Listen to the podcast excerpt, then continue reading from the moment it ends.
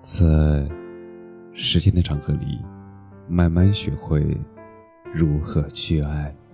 大家晚上好，我是深夜治愈师泽师，每晚一文，伴你入眠。你的孤独虽败犹荣。最近一个热搜标题吸引了我：为热爱的事儿努力，会有多快乐？舞蹈生中，舞蹈生们为了舞台熬夜练习，忍着伤痛坚持排舞时，他们眼中流恋出来的，是坚定，让人动容。视频中的每一个女孩，都散发着独属于自己的光芒，她们努力又迷人。村上春树在《人生马拉松》中写道：“人生本来如此。”喜欢的事情，那自然可以坚持；而不喜欢的，怎么也长久不了。唯有热爱，才能抵御岁月的漫长。做热爱的事儿，义无反顾。尼采曾说过：“每个不曾起舞的日子，都是对生命的辜负。”上学期间，我就有一个写作的梦想，我渴望让更多人爱上我的文字。而这个梦想在大学期间实现了。我白天总是要听课、参加各种活动，夜晚它就只属于写作。我喜欢在深夜借着微弱的灯光敲下一行行文字，每一个字都被我赋予了生命。慢慢的。我觉得和别人不一样，我没有那么多时间去玩乐，去处理各种人际关系。大一参加了许多组织之后，大二刚开始，断舍离为自己做减法，我毅然选择专注写作。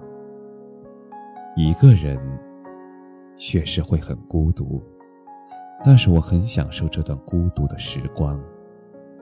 你的孤独虽败犹荣。为自己所热爱的事情而努力，义无反顾，哪怕前路坎坷，也要坚持自己的热爱和选择。做热爱的事儿，与苦无关。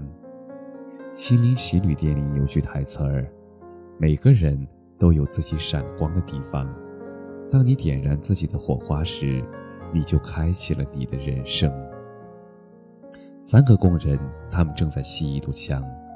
有人过来问：“你们在干什么呢？”第一个人无精打采地说：“你没看见吗？我在砌墙呢。”第二个人抬了头笑了笑说：“我们在盖一栋房子。”第三个人一边干活一边哼着歌曲，他的笑容很灿烂，也很开心。我们在为别人创造更加美好的生活。十年后，当第一个人还在工地上砌墙，第二个人坐在办公室里画图纸，他成为了一名工程师，而第三个人呢，他是前面两个人的老板。其实这个故事的道理很简单：越努力，也就越能创造价值，也就越能改变现实。做自己热爱的事情，哪怕再累。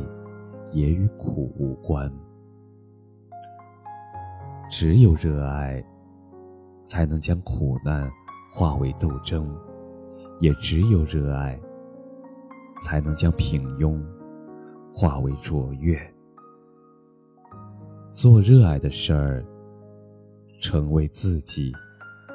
我的大学室友，他从小到大都喜欢绘画，但他的父母。为他选择了一个更好的就业专业。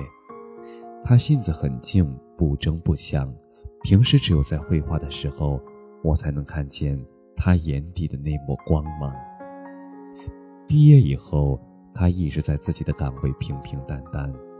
他经常跟我说：“这样的人生，一眼就能望到底。”